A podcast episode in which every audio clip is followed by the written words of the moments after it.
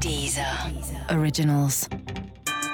Sérieusement, saison 3, épisode 1, c'est la reprise. Cette semaine, on revient et on attaque en se posant la question les Français sont-ils devenus complotistes? Selon une étude IFOP, 79% des Français croient à au moins une théorie du complot. Sérieusement 79% Et les 79% des Français qui croient en la théorie du complot vont-ils croire ce chiffre de 79% On ira ensuite aux États-Unis où la sortie du livre Fire and Fury, euh, qui retrace un an dans les coulisses de la présidence de Donald Trump, fait pas mal de remous. La santé mentale du président américain y est remise en cause, mais sortir un livre pour dire que Donald Trump est un crétin, n'est-ce pas faire mourir des arbres pour rien au fond? Et puis on parlera aussi culture, faut-il rééditer les pamphlets antisémites et pro-nazis de Louis-Ferdinand Céline? Le projet initié par la maison d'édition Gallimard divise, ne devrait-on pas interdire la réédition de toutes les œuvres antisémites, que ce soit les pamphlets de Céline, Mein Kampf ou mille et une recettes de charcuterie? Enfin, pour euh, clôturer cette émission, on ouvrira un volet nouvelle euh, technologie. Et si demain nous étions tous assistés d'assistants connectés, le recours à des services comme Google Home ou Alexa d'Amazon est en hausse, faut-il inventer un objet connecté qui nous aiderait à nous déconnecter? Moi, les Jocelyn, moi j'aimerais que pour cette reprise, on axe l'émission sur le professionnalisme, que tout soit carré du, du début à la fin. Allez, générique. Les grandes gueules. Oups, pardon, non, je suis désolé, euh, c'est euh, c'est pas le bon générique. Ah désolé. oui, ouais. Attends euh, une seconde, ça arrive tout de suite. Voilà. Sérieusement?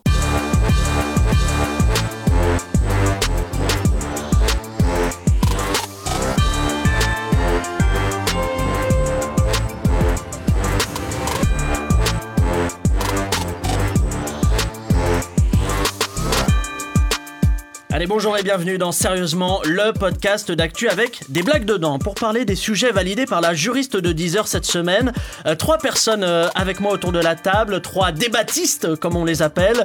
Euh, mon premier invité est un jeune comme on les aime, pas comme ceux qui écoutent PNL et qui ratent leur bac.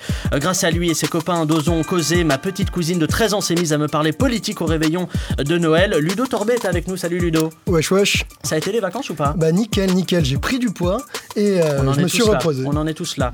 Euh, sauf peut-être euh, mon deuxième invité euh, qui est politologue, éditorialiste, essayiste et pour couronner le tout, chercheur associé à l'Institut de Relations Stratégiques et Internationales. Les gens me disent en général qu'il est plus intelligent que moi et qu'un jour il me causera du tort. C'est Thomas Guénolé. Salut Thomas. Salut, ça va Pablo? Ouais, ouais, la forme hein, Thomas aujourd'hui. hein. Oui, oui, grande forme. Allez, Très bonnes le, vacances. le dernier, le dernier invité de cette émission a fait l'école normale, Sciences Po. Il a eu un 9,5 sur 10 en découpage, collage en CM1 et c'est pour ça qu'on l'a invité. C'est un des membres fondateurs du Printemps républicain et il finalise actuellement un livre appelé Le droit tordu qui mériterait un blâme pour son vilain jeu de mots. Voici Simon Oliven. Salut Simon. Bonsoir. Content d'être là ou pas pour la première? Non, pas du tout. Merde, et quant à moi, je suis euh, Pablo Mira, et comme l'a dit Donald Trump, je suis un génie, et un génie très stable en plus. Donc, premier sujet de ce podcast, le complotisme. Je le disais en ouverture, selon une étude IFOP euh, parue il y a quelques jours, on a près de 8 Français sur 10 qui croient à au moins une théorie du complot, un phénomène euh, qui concerne en particulier euh, les jeunes, hein, si on en croit cette étude. Alors, est-ce que vous pensez que le succès des théories du complot, euh, parfois auprès de personnes auxquelles on ne s'attendait pas, a pu être favorisé par le fait qu'on sait aujourd'hui, avec certitude, pour le coup, qu'aucun avion ne s'est jamais encastré dans, dans les tours jumelles? Le succès du complotisme, comment on l'explique, s'il vous plaît? Euh, moi, j'ai déjà un désaccord préalable avec cette étude. Euh, Cette étude de l'IFOP est évidemment un complot. Euh, Ouais. Plus sérieusement, cette étude, euh, je l'ai regardée et je trouve qu'elle manque vraiment de rigueur. Je pense que l'IFOP n'a pas fait un travail sérieux. Les, les thèses conspirationnistes qui ont été testées. Je vous prends un premier exemple. Ils ont testé Kennedy, la CIA impliquée. Ouais. Les Français, ils sont partagés à 50-50 Ouais. là-dessus. Oui. Sauf que la CIA, elle a été impliquée dans plusieurs assassinats de chefs d'État. Par exemple, Allende au Chili. Oui. Et donc, penser que c'est possible, on est, on d'accord ou pas, mais en quoi ce serait une opinion Pardon, conspirationniste Pardon, ça n'enlève pas le, le- le fait que ce soit un complot, que c'est pas prouvé. Non, mais attendez. C'est une théorie du non, complot. Non, conspirationnisme, ça a quand même un sens. On, peut, on va commencer par définir les termes. Dans ce cas-là, le conspirationnisme, il faut quand même que ce soit euh, euh, facile de trouver que c'est absolument n'importe quoi. Oui. Sinon, c'est pas du conspirationnisme, c'est de juste une thèse plus ou moins vraisemblable. Donc il y a ça. Deuxième exemple, ils ont testé groupe terroriste manipulé par les services secrets. Pour Daesh et Al-Qaïda. Alors oui, d'accord, mais Le fait que des groupes terroristes soient manipulés par les services secrets, pareil, ça s'est déjà produit. Italie, 1969, l'attentat Ouais. de Piazza Fontana. Euh, Il y a eu une enquête très sérieuse qui a été diffusée par Arte, c'était il y a quelques années, mais quand même, comme quoi il y avait eu des, une manipulation de groupes terroristes par Pardon. une officine qui dépendait du ministère de l'Intérieur italien en liaison avec l'OTAN. Quand je vous dis ça, je peux avoir l'air d'un mec qui raconte des, des- des trucs délirants, Non. sauf que, Non, attendez, ce que vous sauf dites, que ce que ça, c'est la croyance à la théorie du complot s'appuie sur une véracité historique. C'est ça l'idée? Non, toujours pas. Ce que je dis, c'est que je vous ai pris deux exemples de- de- de- d'opinions qui ont été testées, en les qualifiant d'emblée de conspirationnisme, alors que je suis désolé, ce sont des thèses qui sont, on est d'accord ou pas, mais elles sont vraisemblables. Je ne peux pas, en toute rigueur C'est pas parce scientifique, qu'elles sont vraisemblables qu'elles sont vraies. mais je suis en train de C'est vous pas dire... un sondage sur la vérité. C'est pas un sondage sur la vérité, c'est juste de Non, dire que sur les croyances. je ne peux pas mettre ça sur le même plan que, par exemple, la Terre est plate et on nous ment. Vous Et, voyez euh, et le chiffre que tu as sorti et qui est sorti partout de euh, 79% des Français sont complotistes, il amalgame toutes ces réponses. Voilà. On dit ouais, au moins, on dit oui, sont, on dit c'est croit à la théorie du Non, complot moi, sur au moins une des questions. Du Hum. coup, euh, en amalgamant tous ces tous ces faits, la Terre est plate et des choses très vraisemblables, parce que comme tu as dit, la Daesh euh, euh, manipulée par la CIA. Non, on a quand euh, même, je- on a quand même dans le dedans. Attends, on pardon, a trouvé des Bill. armes américaines dans la plupart de l'arsenal euh, qu'on a euh, de Daesh. Tu sais, on a, y a eu une enquête Ouais, de- oui. de- d'observatoires en Syrie qui ont regardé les armes que possédait Daesh et la- sous leur position, et beaucoup d'armes étaient de provenance occidentale. Ouais, du coup, c'est, mais non, mais ça ne prouve rien. Ça ne prouve Non, rien, mais sûr. ça rend la thèse vraisemblable. Et Non. du coup, mettre ça sur le même plan que la Terre est plate pour dire que, oui, euh, que 80% Oui, des mais ça, Français ça sont n'enlève, ça débiles. n'enlève rien au fait que, que, par exemple, il y a 9% des Français qui pensent, apparemment selon le sondage, que la Terre est plate. Non, c'est pas ça, c'est cinglé. C'est du trolling. pas 9%, Non, mais mais- moi, ce que je veux dire, excuse-moi, ce que je veux juste dire sur cette enquête, moi, je suis d'accord avec vous deux sur le fait qu'il y a dedans des choses qui sont amalgamées. Par exemple, notamment la question des vaccins. Moi, je pense que quand on explique que euh, les vaccins c'est un grand complot, nanana, on est complètement, on est complètement complotiste. En revanche, quand on dit que oui, les euh, compagnies pharmaceutiques ont des intérêts privés, ça me semble pas relever du complotisme. Font du lobbying, ça voilà, paraît- ça me semble relever du bon sens. mais- Non, mais en revanche, dedans, je trouve que cette étude, donc non seulement sur les sujets qu'elle traitait, elle n'était pas complètement sérieuse, mais en plus, elle traitait pas vraiment les sujets, et notamment la question sur des questions de créationnisme et sur des questions, en fait, parce que quand on traîne sur Internet tout ça, on voit quels sont les véritables complots. Les véritables complots, ils sont enfin, dans l'esprit des gens. C'est en gros le complot juif et le complot franc-maçon. Dire, quand on voit les commentaires sur Internet, des vidéos d'un type comme Soral ou des choses comme ça, c'est ça les complots qui restent. Or, ensuite, l'étude ne nous dit pas qui sont les gens dans la population qui adhèrent à cette thèse. Et moi, je tiens à rappeler quand même que... dans- bah, Pas par thèse, mais globalement. euh, oui, mais justement, elle fait, ça, elle fait ce travail très mal. Parce que... a- Voilà, alors a- que c'était ça l'information intéressante. parce qu'il y a notamment une question que moi, je trouve... Qui croit plutôt à quoi Non, mais non, on peut rien en extraire. Ce Si. que vous dites, c'est qu'elle est tellement mal faite qu'on peut rien Ah, extraire moi, je, alors, moi, je- moi, je pense que c'est tellement mal foutu dans le choix des hypothèses testées, en mélangeant, ça Si, biaise le truc dès le départ. Juste, mais Vas-y, je- vas-y. Et après, Oui, après, juste, on avance, hein, Euh, Il plaît. y, a un- il y a un point quand même euh, que je voudrais souligner, c'est que les, les théories vraiment délirantes, j'ai regardé, Ouais. sont, et qui donc sont Qu'est-ce que vous mettez dans les théories délirantes La Terre plate, le créationnisme... alors, non, mais je vais prendre quelques exemples, mais je vais brièvement. C'est de dire que, euh, ouais, euh, une écrasante majorité de Français sont conspirationnistes. Les thèses dont je constate, moi, qu'elles sont vraiment conspirationnistes, euh, l'écrasante majorité des Français sont pas d'accord avec. Donc, euh, donc, la conclusion qui a été reprise par tous, c'est des conneries. La Terre est plate et on nous ment, 91% des Français ne le pensent pas. Ch- le, le, le, le- complot chemtrails. Ouais. Alors, j'explique pour ceux qui sont pas au Oui, les courant. qui nous chemtrails, c'est les traînées Voilà. de- laissées par les avions dans Les- le ciel. Voilà, C'est très beau donc, d'ailleurs. Les traînées des avions, ce seraient des produits chimiques répandus délibérément avec la complicité du gouvernement et on nous ment. Eh bien, il y a 80% des gens qui ne sont pas d'accord avec ça. Ça donc fait c'est- 20% qui y croient quand même. D'accord, mais quand même, l'écrasante majorité des Français n'y croient pas. Et les théories climato- climato-sceptiques, les deux tiers des Français ne sont pas d'accord. Et donc, ceci pour dire, conclure les Français sont, sont, sont conspirationnistes à une écrasante majorité, c'est une conclusion qui est fausse. Alors justement, nous on a voulu, on a voulu vérifier euh, très concrètement euh, dans la rue euh, en allant à la rencontre des gens pour voir s'ils étaient majoritairement complotistes. C'est notre micro-trottoir, on écoute. Bonjour monsieur, vous accepteriez de répondre à quelques questions au sujet des théories complotistes Surtout pas, non. La télé, là, tous des vendus. Hein, on sait pour qui vous bossez. Ah non, pas du tout, nous on travaille pour 10 heures, c'est sur internet. Mais je connais, hein. C'est un site pour écouter de la musique satanique, comme Marilyn Manson, qui veut faire renaître le diable. Euh, Non, enfin oui, mais moi je m'occupe juste d'une émission d'actualité, je suis journaliste. Ah bah dans ce cas, je peux voir votre carte de presse. Oui, voilà. Et c'est vous, là, sur la photo? Ah bah on dirait que vous avez mis du maquillage sur vos joues, hein. Ouais, comme pour cacher quelque chose. Et cachez quoi? Je sais pas, moi. Une peau Une peau ou... ou des écailles Non, je suis pas un reptilien si c'est ce que vous insinuez. Ouais. Bon, répondez seulement à la question que je puisse rentrer chez moi, s'il vous plaît. Croyez-vous, oui ou non, aux théories du complot? Mais comment je peux être sûr que ce que je crois, c'est vraiment moi qui le crois? Et que c'est pas la télé qui m'envoie des messages subliminaux pour me faire croire des choses que j'aurais jamais cru croire tout seul? D'ailleurs, comment est-ce que je peux être sûr d'être moi-même Hein? J'ai peut-être été remplacé par un robot et on m'a reprogrammé pour que, que je pense être un humain alcoolique et paranoïaque. Je peux vous emprunter votre canif? Oui, tenez. Il vient de se planter mon canif dans l'œil. Bon, la bonne nouvelle c'est que je suis pas un robot là, mais la mauvaise c'est que ça fait extrêmement mal. Ah putain, merde, je suis con. Euh, dites, vous pouvez m'emmener à l'hosto? Ah bon Et vous n'avez pas peur d'être placé sur une liste pour que des extraterrestres vous enlèvent et vous implantent une sonde anale? Me dites pas que vous croyez à ce genre de conneries. Et ça se dit journaliste. Pathétique.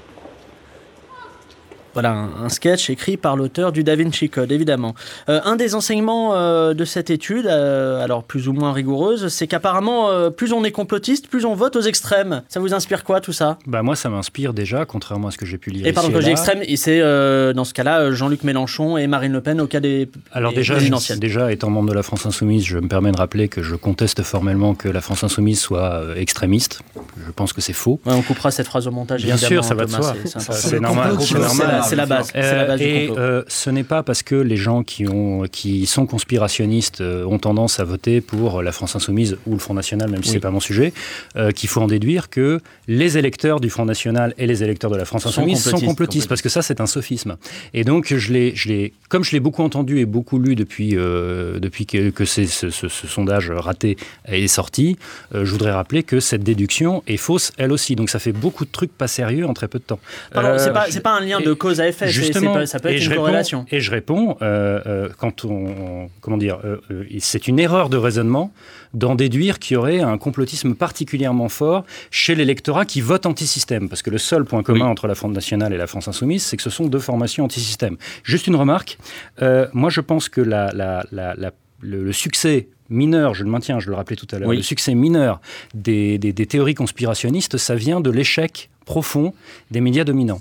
À peu près, euh, de mémoire, c'est environ 80% de- du public Ouais. n'a plus du tout confiance dans les médias dominants. Et donc, ça crée un boulevard pour tous ceux qui arrivent en vous disant Vous 10 savez quoi? Ils nous mentent, je vais t'expliquer la vérité et tu vas tout comprendre. Et là, tu balances ta cam. Sera l'a fait toute sa carrière web là-dessus. Dieudonné fait pareil. Et donc, ce qui m'embête dans ce genre d'enquête et la façon Oui. dont elle est traitée, C'est que ça laisse c'est simplement que dans leur traitement de, ce, de cette enquête euh, ratée, je le répète, les médias mainstream, leur façon de traiter le problème, c'est de dire parce que les gens sont trop cons, les jeunes sont trop cons, pas cultivés, etc. Juste, je- juste d'une phrase, je veux pas être trop long, c'est de dire que les, les médias mainstream ratent une fois de plus le- une information importante qui est qu'ils doivent se remettre en question sur le fait que plus personne les écoute en tant que source d'information fiable. Ludo, on avance. Ouais, parce que là, tu parlais avant, Thomas, des, euh, du désaccord euh, pour les médias et du lien que ça pouvait avoir avec le conspirationnisme. Il faut aussi prendre en compte que derrière les théories du complot, il y a un désir de compréhension. Et il Ouais. y a un sentiment noble. C'est une façon de remplir l'inconnu, le vide. Sérieusement, il y a Ah un non, truc noble bien derrière. placé, bien placé. les, les gens ne captent pas et ne croient pas au récit dominant qu'on leur donne de leur réalité, pensent qu'il y a quelque chose qui est plus sérieux et qui doit être cherché au-delà. Et comment traite, euh, comment les médias dominants traitent ce désir de connaître euh, Comment ils le traitent? Ils le traitent en le reléguant, en les traitant de débiles, conspirationnistes, idiots, qui croient que la Terre est plate. C'est pas forcément aussi simple que ça. Derrière ce désir, il y a un désir de comprendre. Et tu disais que Soral avait fait son beurre sur Internet. Oui, il l'a fait. Et pourquoi il l'a fait? Parce qu'il y avait rien d'autre qui était proposé à tout ce désir de comprendre de la part de plein d'autodidactes qui dans y a le des pays, tas de choses- et peut-être dans des lieux perdus de la mais République. là- là- Donc peut-être que c'est des gens à qui on n'a pas proposé sérieusement un contenu euh, valable qui apportait une compréhension euh, solide et assez sérieuse pour être cru. Et, et donc, derrière le mépris des médias dominants qui relèguent euh, comme ça l'intelligence populaire comme étant trop conne, conspirationniste et hors de tout ça, peut-être que derrière ce mépris, il y a euh, un mépris de classe et euh, un terreau favorable à des extrêmes qui sentent pas toujours bon. Mais alors la Alors- prise en compte, pardon, excuse-moi, je, je vais juste finir là-dessus. La prise en compte euh, de la de la volonté de comprendre et que, comme tu dis, ne doit pas être attifée d'un mépris de classe. Je suis complètement d'accord. En revanche, la volonté d'être en phase avec les classes populaires ne doit pas non plus euh, te, te faire venir à balancer par-dessus le, enfin, le bébé avec l'eau du bain, notamment le bébé de la science et des vérités. Non, mais c'est une majorité de la population. S'il vous plaît. Bien sûr. s'il vous plaît. Alors, euh, tous ces complots, il faut le savoir, euh, ce sont la plupart du temps des, des agences spécialisées qui les créent. Nous avons rencontré le leader sur le marché et il est français, Cocorico. Reportage. Bonjour, est-ce que vous pouvez vous présenter Je m'appelle Gildas Le Guenec, j'ai 46 ans et euh, je suis fondateur de Complotéo, une start-up qui crée du complotisme sur internet depuis plus de 10 ans. Et on peut dire qu'avec notre activité, on se fait un paquet de fric. Quels sont les complots qui ont le plus marché Bah, clairement, notre plus gros produit, euh, c'était les Illuminati. Les lycéens en parlent dans leur copie du bac, donc euh, on est vraiment content. Après, on a aussi véhiculé l'idée que PNL avait du talent et les gens y ont cru. Ça s'est même très très bien vendu. hein. Et votre plus gros flop On a commencé à dire que les bobounes et les nems étaient bons pour la santé, mais euh, la communauté vietnamienne nous est tombée dessus. D'ailleurs, c'est marrant parce que les habitants de Paris y croient toujours. Quel est votre projet principal pour 2018 On mise de gros espoirs sur la théorie de la Terre plate. C'est marrant, on a eu l'idée en se disant Eh, quand on sort dehors, est-ce qu'on est sur une boule? Bah non Donc la Terre est plate, c'est QFD. Et la politique, vous y touchez un peu? Oui, oui, oui, bah là pour le premier trimestre, on a prévu quelque chose sur Nicolas Hulot. Ses cheveux viendraient de lapin angora qu'il a tué lui-même et saigné dans sa baignoire. Et il y a des gens qui vont vraiment croire ça. Évidemment, il suffit d'envoyer ça à bonne personne. Par exemple, regardez, ça c'est notre pile de courrier à envoyer aujourd'hui. L'Express, Marianne, Causeur, Les Grandes Gueules, Mediapart. Mediapart Eh les gars, qui a mis une théorie du complot à envoyer à un organe de presse qui vérifie ses infos Ça va pas ou quoi? Mais quelque part, est-ce que ce n'est pas se faire de l'argent sur la crédulité des gens? Comment vous le vivez ça Bon écoutez, on va devoir écourter cette interview, je ne parle plus au lobby. Je viens pas d'un lobby, je suis journaliste, vous êtes pas bien. Vous dites ça parce que je suis juif Mais vous êtes pas juif, vous êtes breton. Oui, comme Jésus. Jésus-Christ Kervelek. Au revoir monsieur, je crois qu'on s'est tout dit. Voilà, à noter que le journaliste de ce reportage est décédé après avoir fait les 11 vaccins obligatoires. Sérieusement? Allez, deuxième sujet de la semaine, Donald Trump. Ce soir, petit Donald Trump n'est pas encore couché. Il regarde Fox News à la télé en mangeant des triples Big Mac avec supplément cheddar. Son conseiller, euh, Steve Bannon, hausse alors la voix. Petit Donald Trump, c'est l'heure d'aller se coucher. Mais petit Donald Trump rouspète. Non, j'ai pas sommeil, moi. Je peux aller faire un bisou à Melania? Non, petit Donald Trump, tu n'as pas le droit d'aller voir Melania dans sa prison. Euh, je veux dire, dans sa chambre. C'est écrit dans ton contrat de mariage.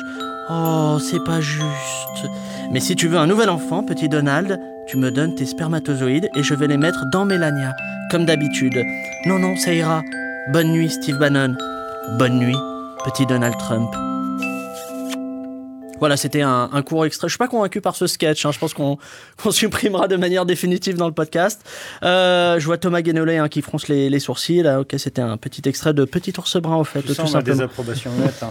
C'est terrible, c'est terrible. Ah ouais, je reviens au sujet plus sérieusement. C'est en tout cas euh, l'impression euh, globale que nous a laissé euh, euh, le livre Fire and Fury euh, sur Donald Trump, cette impression de bordel et de chaos et d'immaturité.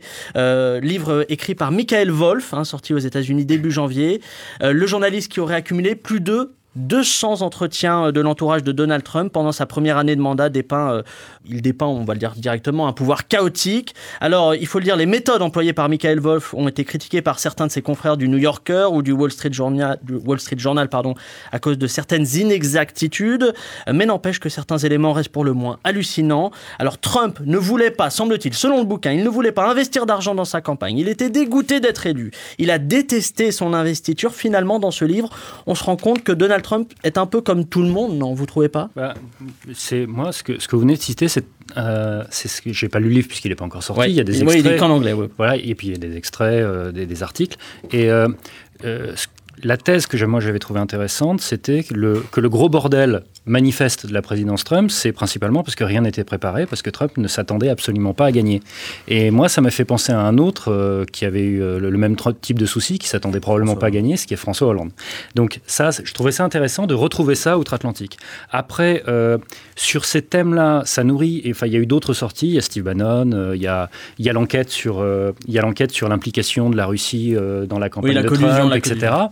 Et la possible inculpation pour haute trahison, parce que complicité, donc collusion avec une puissance étrangère de la part de Donald Trump, etc., etc. Et moi, ce qui m'embête dans le traitement de tout ça, c'est que c'est un fantasme récurrent d'un impeachment de Donald Trump et on en serait débarrassé. Sauf que ça repose sur une incompréhension totale du mécanisme de destitution du président des États-Unis. Ce qui est que, bon, je rentre pas dans les détails de la procédure, c'est chiant, donc je, je coupe, mais euh, en gros, c'est le Parlement qui décide par une série de votes. Et ça n'est pas une procédure judiciaire, c'est une procédure politique. La preuve que ce n'est pas la gravité de ce qu'aurait fait ou pas le président qui compte, Oui. c'est que Bill Clinton, il a eu droit à une procédure. Elle a échoué, mais il a eu droit à une procédure de destitution pour des relations sexuelles, avoir menti à un procureur indépendant sur des relations sexuelles mutuellement consenties Ouais. avec une stagiaire. Et pendant ce temps-là, les crimes de guerre de George W. Bush, eux, n'ont fait l'objet d'aucune procédure en destitution. C'est bien la preuve que la gravité de ce qu'on reproche ou pas à un président des Oui. États-Unis n'a aucun, rapport avec la rapport valeur avec de, de l'acte. Aucun rapport avec le fait qu'il y ait un procès en destitution. Et donc, Moi, tous je- les papiers et tous les, toutes les réflexions et les débats sur est-ce que ça, c'est tellement grave qu'il va y avoir un procès en destitution, erreur d'analyse complète. Pardon, si on sort juste de l'idée Voilà. de va y avoir un procès euh, pour Non, parce que euh, c'est en ça en toile de fond. Il y a peut-être, il y a peut-être ce sous-entendu, en tout cas peut-être sur une part des, des, des médias américains pour le coup. Et chez nous les aussi, plus-. Ça, c'est c'est Ouais. autre chose, sera encore à, à prouver. Mais est-ce que en vrai, le- l'image que vous aviez de Donald Trump, elle a bougé un petit peu avec euh, ce qui est sorti dans ce bouquin, ou c'est venu prolonger ce que vous aviez déjà en tête? Tout à fait, ouais, grave. C'est un, c'est un catcheur. Le mec, il est là pour faire le show. Bah, il a euh, fait, il a fait du catch, il a, guignol, il a euh, fait la WWF. bah, il le mérite, il le mérite. Il mérite d'être dans un. La folie. Et du coup, euh, bah, le guignolo fait du guignolo. C'est- C'est c'est comme ça qu'il a été élu, c'est ça qu'il est. C'est un support euh, théâtral, à sortie, à frasque.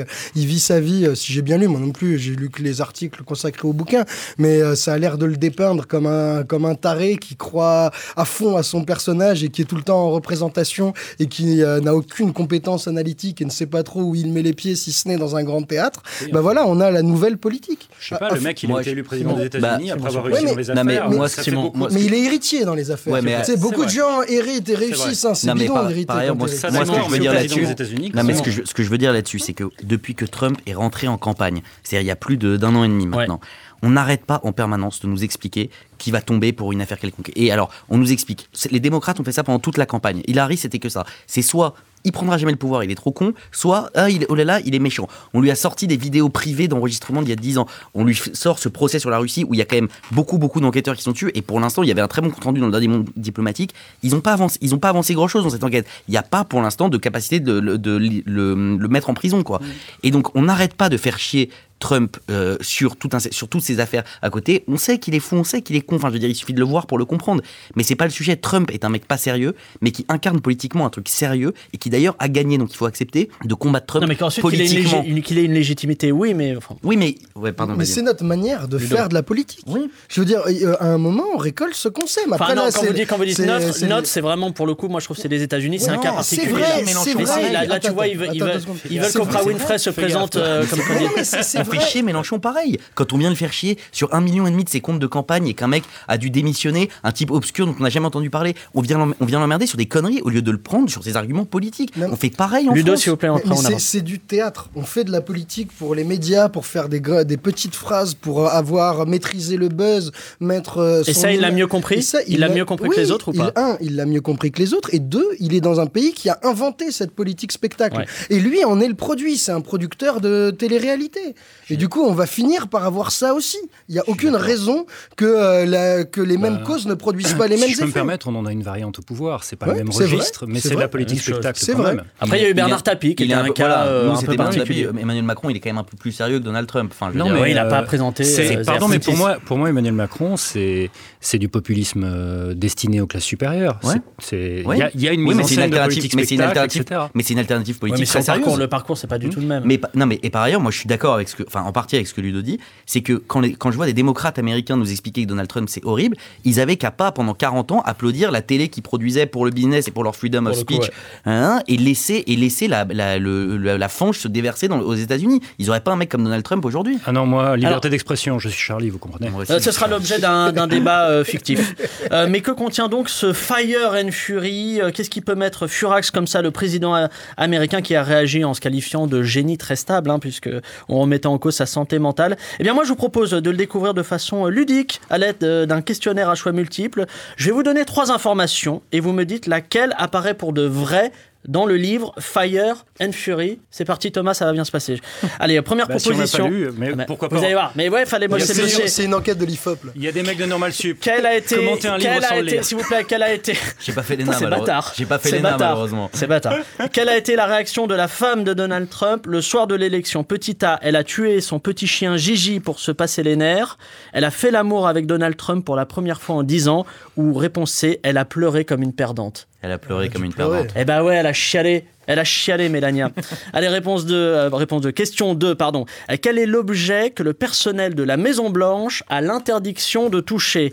Réponse A, le peigne de Donald Trump. Réponse B, sa brosse à dents. Réponse C, sa poche urinaire. Sa brosse à Poche dents parce qu'il a, il a peur Il d'être euh, empoisonné. Il a peur d'être empoisonné. Ah, uniquement par la brosse à dents. Et c'est pour ça qu'il va Comme au un McDo. vraiment Il va au McDo con, parce qu'il n'a pas envie qu'on prévoit ses allées et venues. À, euh, à lors l'ori- des- à l'origine, il, il refusait de pratiquer systématiquement les, les poignées de main parce qu'il considérait que c'était un danger en matière d'hygiène. C'est vrai ça ou pas Oui, et, et il, et il, euh, il, il regrettait qu'aux États-Unis, on n'ait pas la même pratique qu'au Japon, qui est l'absence totale de, de, de poignées de main, euh, parce qu'on se salue euh, en s'inclinant. J'entends. Vous êtes bon C'est aujourd'hui. hein, l'inverse de grab it by the pussy. Je vous avais dit que j'avais bossé. hein. Il y a des moments où il est pour le contact. S'il vous plaît, question 3. Euh, Donald et Melania Trump sont le premier couple présidentiel à faire? Réponse A, chambre à part. Réponse B, appel à un conseiller conjugal. Réponse C, un tagine que vous m'en direz des nouvelles, Saras.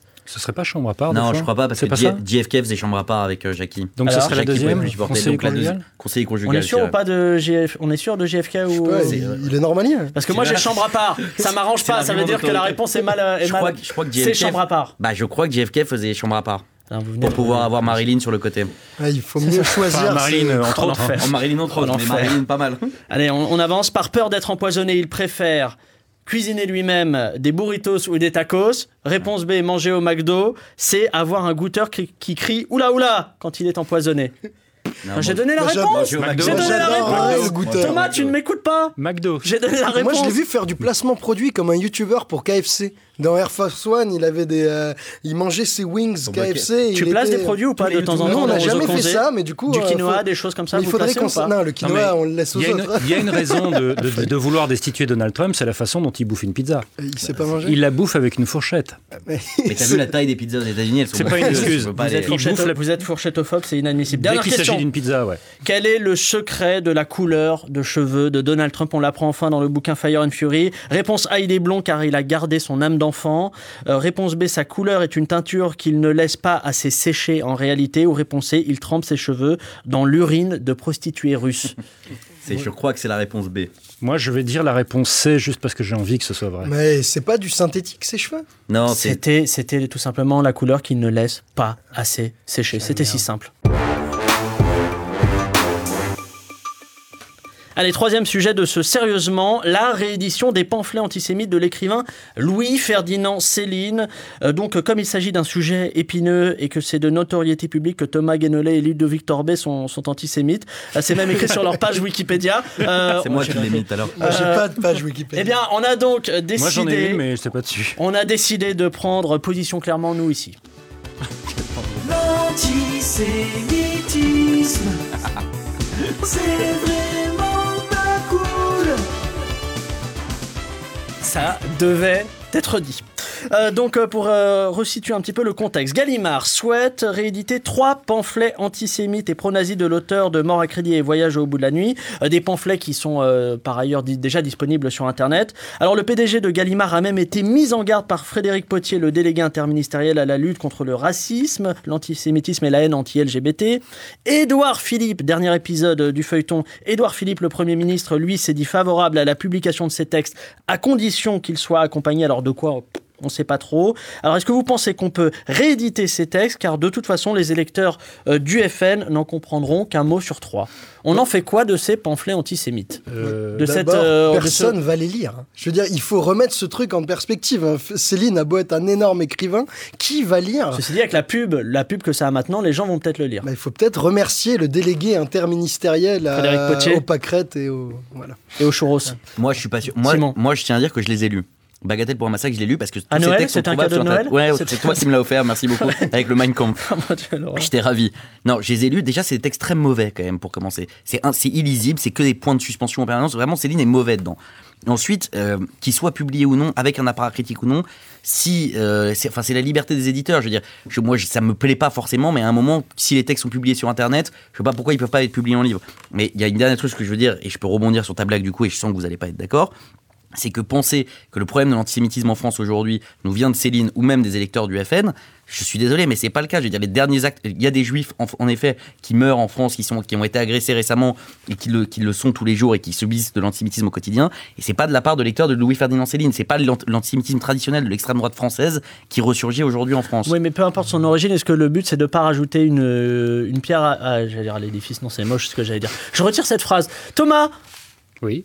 Alors d'abord, euh, il n'y aura pas de désaccord euh, sur ce que vous veniez de dire euh, à la fin de votre intervention, c'est-à-dire- parce que, en tout cas en ce qui me concerne, mais je pense que Ludo non plus, c'est-à-dire que euh, à l'heure où je vous parle, il y a un peu moins de 20% de la population française en 2018, donc, qui pense que les Juifs ont trop de pouvoir en France. Donc, est-ce qu'il y a encore un problème grave d'antisémitisme dans ce pays? La réponse est oui. Ensuite, je ne pense pas, moi, pour revenir au sujet, que la bonne réponse aux partisans du nazisme, ce soit de brûler des livres. Donc, Mhm. est-ce qu'il faut interdire la réédition? Non, et j'ai la même position sur Mein Kampf. Ok. Euh, Gallimard veut publier avec une mise en contexte, appareil critique, etc. euh, mais quand bien même ce ne serait pas le cas, même sans l'appareil critique, même sans l'appareil critique, je suis désolé, euh, la bonne réponse à ce type d'idéologie n'est pas d'appliquer des choses dont ils étaient des grands partisans. Euh, et puis, sur, avec le regard des sciences humaines, pour le coup, euh, ces, plan- ces pamphlets, ce sont des documents historiques. Euh, donc leur publication, c'est normal. C'est tout. Bien entendu, moi je suis 100% d'accord. Puis de toute façon, ça existe déjà, ça a été publié au Canada. Si euh, dès qu'il pourra, euh, Soral va le publier chez Contre-Culture, donc euh, tout le foyer antisémite va en avoir connaissance pour ceux qui sont les plus intéressés. Et non, non, là on s'excite pour pas grand-chose. Hein, il y avait hein. juste, un, un dernier élément qui est, qui est d'un autre ordre. Il y avait Céline lui-même qui avait interdit qu'on réédite ses pamphlets. Euh, Est-ce que cela veut dire qu'en plus d'être antisémite, Céline n'était pas Charlie Il faut laisser aux la- autorités compétentes. C'est la vraie question. Il faut laisser à la commission Euh, Charlie. non, non, mais non, mais le, le côté respecter quand même la volonté de, de l'auteur qui l'a qui l'a Ah, formulé ça, clairement. Ça, j'étais pas au courant, et ça, pour moi, c'est un argument qui est recevable. Mais- Si l'auteur dit qu'il ne souhaite pas que quelque chose soit publié, Oui, mais c'est sa veuve, c'est son ayant droit qui l'a autorisé. Ouais, Parce que son ayant droit, euh, sa veuve, Lucienne Destouches, a, a entretenu cette interdiction. Non, mais là je, long. là, je réponds en tant qu'auteur. C'est-à-dire Oui. que j'ai publié un certain nombre de livres. Euh, si demain, je considère qu'après avoir eu une, une évolution de mes positions, que tel livre, je le désavoue, le mois d'aujourd'hui le désavoue, je souhaite qu'il ne soit plus édité. C'est ma liberté en tant qu'auteur de dire voilà, c'est le contenu qui Mhm. vient de moi. Je ne veux plus qu'il soit édité. Là, d'accord. Cet argument-là, je peux l'entendre. Après, en tant que les sciences humaines nous enseignent qu'on Oui, s'en fout souvent des volontés de l'auteur. Oui, bien sûr. Ah, c'est pour ça que l'œuvre va tomber dans le Non, je dis, public. je dis que là, je peux entendre l'argument. Ouais, Après, au niveau des sciences humaines, ce sont de toute façon des documents historiques, et donc euh, le fait de les publier est normal. Et Non, mais il y avait, il y avait- juste un point dans l'article, il y avait un article du Monde sur le sujet, Oui. et il y avait juste un point qui me semblait un peu bizarre, c'est que il y avait des historiens qui ont, demandé, qui ont, fait, enfin, qui ont fait un appel public pour que ce, ce bouquin soit publié avec un appareil critique, des mises en perspective d'historiens, tout ça. Et Gallimard, que je, je suspecte pas du tout euh, de proximité avec les thèses de Céline de l'époque, semble-t-il, pas donné de droit de suite. Or, l'édition québécoise qui va être mise en français euh, est une édition sans aucun appareil critique. Donc, si Gallimard veut prendre la peine de rééditer ses textes, ils peuvent se fondre d'une petite préface ou d'une introduction par un historien, quand même, je pense. J'avais, j'avais, j'avais, une, Oui, j'avais une simple question qui était, on a l'impression que le, le sous-texte, enfin le fond du débat, c'est euh, rééditer ça, ça peut être dangereux. Alors, euh, dangereux idéologiquement ou intellectuellement, est-ce que vous pensez que ça peut l'être ou pas? Qui va fonder son avis potentiellement antisémite sur ce qu'a dit Céline? Alors je vais Non, vous donner vraiment, des numéros de copains. Mais c'est mais c'est c'est nimp. C'est on est en train de parler. les- la, la population potentiellement antisémite ne va pas euh, se convertir ou être renforcée dans sa croyance parce que Céline. Non, parce qu'on a réédité des textes qu'il mourrait d'envie de lire ou qui vont faire une épiphanie dans sa tête et qui seront réédités par Gallimard. C'est pas ça C'était- qui crée l'antisémitisme. Ça n'a aucun rapport. C'était pas réédité quand il y a eu les attentats de l'hypercachère ou quand il y a eu Ilan Halimi a été tué. Ça n'a Euh, rien à voir. euh, si je peux me en fait, pour, aller, Thomas. pour aller dans le sens de Ludo, euh, il me semble que ce qui compte, si, si l'objectif c'est d'éviter la propagation de l'antisémitisme. C'est l'idée, j'imagine, derrière les arguments de. Alors, dans ce cas-là, la, la question à se poser, c'est l'auteur de ce qu'on publie a-t-il sur la population d'aujourd'hui une autorité morale qui fait qu'en publiant un texte de lui qui est antisémite, on ferait progresser la, la licéité, la crédibilité, l'adhésion potentielle via cette autorité de l'auteur? Aux thèses antisémites. Je suis désolé, l'autorité actuelle ouais. de Céline euh, en la matière est nulle. Donc, moi, je serais contre, en revanche, euh, le- la publication, dans ce cas-là, en suivant ce raisonnement, le vrai danger, c'est la publication ou, ou des déclarations antisémites par des gens qui ont une autorité. Encore aujourd'hui, ouais. euh, encore aujourd'hui, et c'est là qu'il faudrait être intransigeant, à mon avis. Alors après les, les- les pamphlets antisémites de Céline, découvrons ce que nous réserve Gallimard pour cette année 2018, euh, qui s'annonce, vous allez voir, passionnante. Si vous avez aimé les pamphlets antisémites de Louis-Ferdinand Céline, en 2018, ne manquez pas la suite de notre collection interdite chez Gallimard, avec entre autres Ce ne sont pas mes lunettes, c'est ma biographie là, dis donc. De Michel Leb, 50 ans d'imitation ethnique et autres chinoiseries compilées pour votre plus grand plaisir, mais aussi les plus beaux SMS d'insultes de Cyril Hanouna, préfacés par les couilles de Jean-Marie Bigard. Vas-y, on est 12 en bas de chez toi, bâtard là. Viens si t'es un homme là, je vais défoncer ta mère là. Coucou, tu veux voir ma bite? La collection interdite de Gallimard vous présente également les plus beaux discours qui ont coupé la parole à une femme, de Jules César à Donald Trump, 4000 ans de Manterrupting compilés dans une anthologie en 80 volumes. Et pour les enfants, ne manquez pas le petit guide pour être meilleur qu'Anne Frank à cache-cache et Mon premier Mein Kampf, le livre qui a inspiré toute une génération, expliqué aux tout petits avec des mots simples et des animaux qui parlent.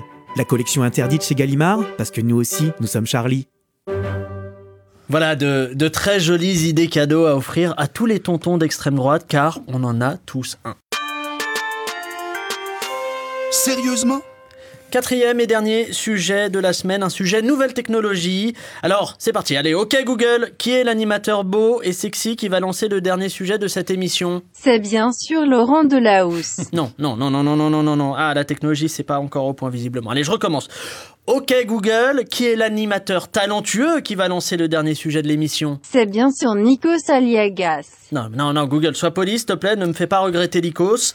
Bon, alors attends, c'est reparti. Ok Google, qui est l'animateur très drôle qui va lancer le dernier sujet. Un indice, les Français l'adorent. C'est bien sûr Tex. Bon, c'est vraiment de la, la merde, au fait, cette invention de, de débile, au fait. Attends, attends, Pablo, là, c'est Jocelyn, laisse-moi Ouais. essayer. Ok, Google, qui est l'animateur souffrant d'un déficit de croissance, moche comme une huître et malodorant, qui va lancer le prochain sujet de l'émission? C'est bien sûr Pablo Mira. Bah non, tu vois, ça marche nickel. Ouais, je m'en fous. Tu sais quoi, pour la peine, euh, je revendrai celui que j'ai eu à Noël euh, sur le bon coin. Donc, je reviens à notre sujet, un peu plus sérieusement pour le coup. Du 9 au 12 janvier, c'est le CES de Las Vegas, le grand salon de l'électronique grand public. Et cette année, cet événement est marqué par la bataille des maisons connectées portée par les deux grands concurrents en la matière, à savoir Google et Amazon. Alors, euh, le fer de lance de ces maisons connectées, ce sont les assistants connectés. Les plus connus sont Google Home et Alexa d'Amazon qui vous permettent entre autres euh, de faire des achats en ligne, de lancer de, de la musique, d'avoir euh, l'agenda de votre journée, etc., etc. Le tout rien qu'avec euh, la voix, ça fonctionne par commande vocale. Alors qu'est-ce qui est le plus intelligent au fond, les objets connectés ou les chefs marketing qui font croire aux débiles que ces objets sont intelligents? Bah voilà, on a la réponse. Tout est là, tout est, C'est est là-dedans. C'est les chefs au marketing, Non évidemment. mais en vrai, vous vous y croyez pas tous ces objets C'est connectés. des gadgets, ça va marcher autant que ça marchera. Ils vont te faire des Avengers qui font des flics et des flaques et qui parlent avec la voix et qui commandent leur vaisseau. Et donc des gens vont l'acheter parce que c'est la nouvelle innovation. Et puis on va se rendre compte que ça marche pas si bien. Et puis il faudra le recharger, machin, machin. Non mais dans le lot, il y a Ah quand non, même des choses qui restent. ouais, Par exemple, Siri, par exemple, qui a un- une Voilà. forme d'assistant. Moi, je suis pas, je suis pas d'accord avec toi. Je pense pas que c'est des gadgets qui vont disparaître. Je pense que c'est tragique. C'est des gadgets qui vont rester. C'est-à-dire que déjà, ces trucs sont hyper dangereux parce que tu mets un Google Home chez un Google Home chez toi, ça peut capter absolument toutes tes conversations, Oui. toutes tes données personnelles. Ça peut les monétiser derrière. Donc c'est vraiment, c'est, tu sais, dans Big Brother. Dans, Enfin là, c'est la même chose que Facebook ou n'importe quel Oui, réseau mais social à qui tu files tes données personnelles. avec un meilleur micro. Moi, quand j'ai vu, quand j'ai vu ça, j'ai pensé vraiment, on le cite à chaque fois qu'on parle de ça, mais à, à 1984 de George Orwell, Ouais. le personnage, quand il rentre chez lui, il y a un téléécran. Et tu parles à un téléécran. Et bah là, c'est ça, c'est ton assistant personnel directement. Tu lui, tu lui, tu lui adresses la parole. Oui, ça fait, moi, ça me, mais c'est pareil, hein, ça me faisait plan- penser à, à des nouvelles de Ray Bradbury où ça se passe à, à peu près comme ça aussi. Et donc, euh, bon, comme quoi, on retombe dans la science-fiction dystopique dans tous les cas de référence auxquels ça nous fait penser. Cependant, euh, moi, c'est pas des choses qui me Qui vous me effraient, choquent, qui euh. C'est pas ça qui m'effraie. Moi, ce qui m'effraie, c'est euh, la facilité avec laquelle euh, la population euh, Suis les, les modes. se- non mais se contrefout de l'enjeu de la protection de sa vie privée. Des données personnelles et tout. Non mais données personnelles, c'est déjà un vocabulaire inutilement euh, fouillé. Protection de la vie privée, tout simplement. J'ai des... euh, euh, je vais sur Internet. euh, euh, ce site euh, utilise des cookies. Non, il n'utilise pas des cookies, il utilise des logiciels espions. Parce que c'est pas des cookies. Euh, Il y a un certain nombre de choses comme ça. Et donc, ces histoires d'objets connectés, honnêtement, a priori, je m'en fous. En revanche, ce qui était cité tout à l'heure, la captation de données, c'est-à-dire d'éléments de vie privée en clair, euh, l'aspiration d'éléments de vie privée par ces machins qui traînent, et tout le monde s'en fout, c'est surtout le fait que tout le monde s'en fout qui Non, me pose un problème. Mais après, il y a aussi il y a une, y a une autre idéologie qui est en face, parfois qui s'oppose à celle-ci, du, du droit à la vie privée, qui est le, le, le droit de l'information à circuler librement et à être collectée librement. Mais Simon, je dis de la merde? Non, c'est pas que tu dis de la merde, c'est que le droit de l'information est circuler librement, évidemment. C'est l'idée que l'information a un droit. Oui, en mais mais l'information a un droit. Mais l'information, c'est pas ce que euh, Jean-Michel dit euh, face à son Google Home le soir à sa femme. Enfin, je veux dire. Bah, c'est une forme d'information, c'est des bah, données. C'est des données. Oui, c'est une information qui place ta ligne, si tu veux, mais dans un État démocratique, c'est pas un truc qu'on a le droit de savoir. Ce que, ce que, ce que un tel dit le soir dans sa chambre, on s'en fout. Et on n'a pas à le savoir. Et le savoir, c'est voyeuriste et hyper dangereux. Enfin, je veux dire, si on rentre là-dedans, tu, tu- c'est un exemple, encore une fois, je vais citer quelqu'un qui va te faire plaisir, que Mélenchon utilisait souvent. T'arrives devant ta voiture et t'as une prune. Bon, bah tu vas dire des trucs pas forcément gentils sur les flics qui t'ont mis une prune. C'est pas, ça représente pas ce que tu penses de la police, euh, du maintien de l'ordre ou même de la sécurité routière. Ça sur le moment, t'es énervé. nécessairement, je dis ça parce que je vois Ludo. Vas-y, Ludo. Pas nécessairement, bien sûr. Non mais euh, il y a un fétiche technique là derrière ça. On est complètement aveuglé par la valse technique dans laquelle on est tous embarqués. Parce que ça, est- c'est trop complexe Mais non, mais on est, on est chaud là. Il y a les smartphones qui peuvent faire des trucs que nos PC pouvaient pas faire il y a 5 ans. Euh, tout va, tout s'accélère. Et donc du coup, comme c'est technique et comme c'est pas une intrusion au sens où on lit ton courrier et on va lire ta correspondance intime, mais on nous dit que c'est du big data pour repérer les mots et optimiser les publicités et avoir une navigation plus fluide avec des mots mieux suggérés Oui. dans ton moteur de recherche. C'est comme ça qu'on te le vend. Oui, et ben du ça coup, on ne plus- se rend si pas c'est- compte ouais, du Il problème. a raison, si c'est plus fluide, ça rentre mieux, c'est pas Mmh. nécessairement une bonne nouvelle. Non, ça et moi, il y, y a. il y il avait un dernier truc que je voulais dire là-dessus. On n'a pas le temps, Simon. C'est vous n'êtes pas Charlie, c'est pas possible. Non, le dernier truc que je voulais dire, c'est que Google, c'est quand même c'est quand même la boîte la plus riche du monde. C'est des milliards, des milliards d'euros d'investissement. C'est les meilleurs ingénieurs du monde. Et ces mecs nous produisent quoi? Un truc à qui on pose des questions pour nous Ah, ils répondre. Oui, Zimbabwe. produisent pas que ça, Oui, non, mais bien pas sûr. que ça. Mais enfin, le progrès, le progrès, technique Ils investissent aussi dans l'abolition de la mort, ce qui est un truc flippant, mais assez truc- ambitieux. ce qui est un truc Bah, très l'immortalité, ça se prend. hein. Moi, je. ouais. Ludo C'est un Euh, autre débat, mais ouais. Bah, c'était- après C'était pour dire que ces objets connectés, souvent, ils les donnent. C'est même pas vendu, c'est ils, veulent en avoir le plus possible dans les maisons. Et donc du coup, tu avais Price Minister, Cdiscount, je sais pas combien de sites qui pour Noël t'offraient un Google Home ou une connerie. Ouais, j'en ai Amazon en 7. cadeau. Moi, j'en ai 7 à la Voilà. maison. Du coup, ils les donnent pour euh, arriver dans le plus de foyers possible. Et Amazon, pourquoi est-ce qu'ils mettent des touches pour que tu puisses cliquer et avoir automatiquement du PQ qui t'est livré? Mais c'est pour encore plus saigner les grandes surfaces et bénéficier de leur monopole de euh, commandes numériques. Ils veulent que tout le monde euh, fasse leurs courses par leur plateforme. Et ils veulent qu'on soit captif de, euh, de ce qu'ils ont proposé, que nos usages ne puissent pas être dissociés d'eux-mêmes. Google a réussi. On a du mal à dissocier notre usage d'une messagerie mail ou d'un moteur de recherche de Google. Amazon est en train de le faire pour Caramel. le commerce en ligne. Caramel, euh, paix à son âme. Mais il paraît que, que ça relance, que c'est relancé Caramel. Et Amazon est en train de le faire pour le commerce. Donc derrière ces petits gadgets, ces trucs qui ont l'air trendy, nouveaux, sympas, marrants, euh, se cache euh, une volonté de monopole commercial. Et souvent, quand une grosse boîte est en monopole, eh ben, elle augmente les prix, elle augmente ses marges, et la qualité de service Et baisse. surtout quand Donc on des va grosses voir. boîtes à projet idéologique comme Google, En justement. Oui, parce qu'il y a, une, Donc, y a coup, attention. oui. Mais c'est un repère de marxiste, hein, ce plateau. Vous m'avez déprimé. Sérieusement, c'est fini. Ludo, Thomas, Simon, merci d'avoir accepté d'être présent pour cette euh, reprise. Vous étiez superbe et, je dis ça uniquement pour, pour que vous acceptiez de revenir une prochaine fois, évidemment. Euh, quant à vous, chers auditeurs et auditrices, rendez-vous mercredi prochain pour un nouvel épisode de Sérieusement. En attendant, ne vous prenez pas trop au sérieux. Allez, bisous. Au revoir.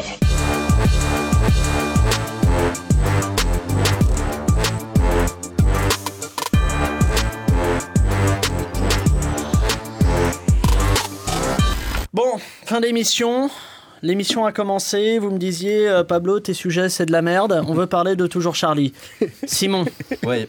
j'ai bien résumé. C'est vraiment, non, mais c'était vraiment, tu m'as dit ça. J'ai dit même tu es une merde, je crois, globalement. C'était mes, mots ça, exacts. non, moi, je, je- je- tu m'as proposé de parler d'un sujet. Je voulais dire que samedi dernier, j'étais au Folie Bergère avec euh, membres d'une association dont je fais partie et 1500 personnes. C'était le Printemps républicain, c'est l'association dont je fais partie.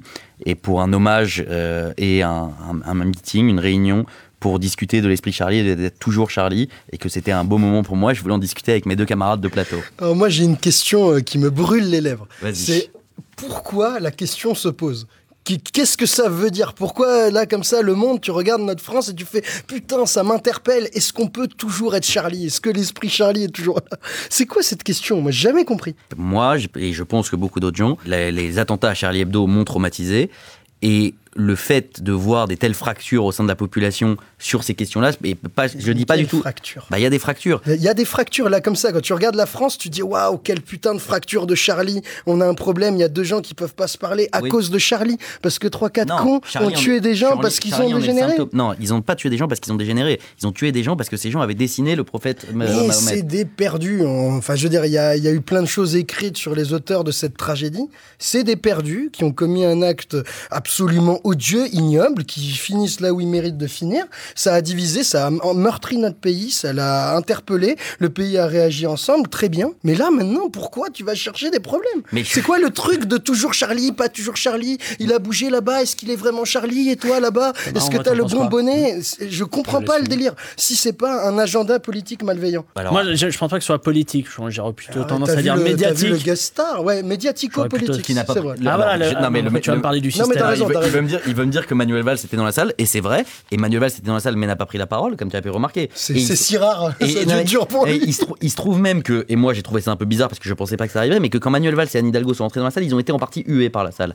Donc tu vois, c'était pas un agenda politique très malveillant, mais c'est pas ça le sujet. Le sujet, c'est que oui, quand tu, tu me poses la question, oui, quand je vois la France, je vois des fractures sur la question de Charlie et de Charlie comme un symptôme plus généralement. Les gens en parlent. Tu, tu, comme ça, tu vas au café, il y a des gens qui disent euh, Non, mais toi, t'es pas Charlie, euh, il faudrait qu'on soit plus Charlie. Là, dans ma vie quotidienne, là, après les impôts et le- les cadeaux de Noël, j'ai un problème d'esprit Charlie.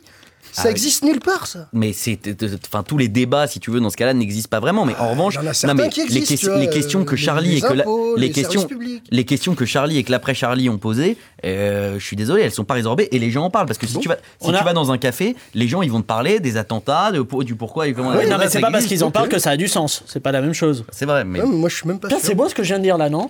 Oui, c'est pas mal. On termine sur ça bon ou pas T'as si pas d'avis là-dessus, Thomas? C'est juste qu'on m'a pas encore passé la parole. Regarde, Merci. je t'en prie. Euh, L'esprit Charlie, euh, parce qu'il faudrait le définir. Euh, liberté d'expression, droit à la caricature, rejet des communautarismes. La quasi-intégralité de la population française est d'accord avec ça, y compris les Français de confession musulmane.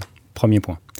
Euh, deuxième point, moi, mon seul problème sur ce thème-là, mon seul problème, ce sont les, les charognards de l'esprit Charlie, c'est-à-dire ceux qui s'approprient la mémoire des morts, soit pour faire carrière, je pense à Manuel Valls, ou pour ressusciter une carrière, soit pour chier sur les Français de confession musulmane, Non, et là je pense à non. Alain Finkielkraut. Non, Voilà, pas vrai. tu m'as demandé mon avis, Ouais. Pablo, j'ai fini. Messieurs, dames, place aux enchères, 10 heures.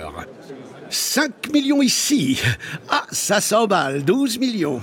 20 millions par là. Oh, 31 millions.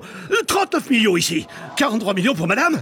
43 millions une fois, 43 millions deux fois, 43 millions trois fois. Allez, c'est cadeau. Abonnez-vous à Deezer Premium Plus et profitez de plus de 43 millions de titres sans aucune contrainte, même sans réseau. Deezer, le streaming made in France.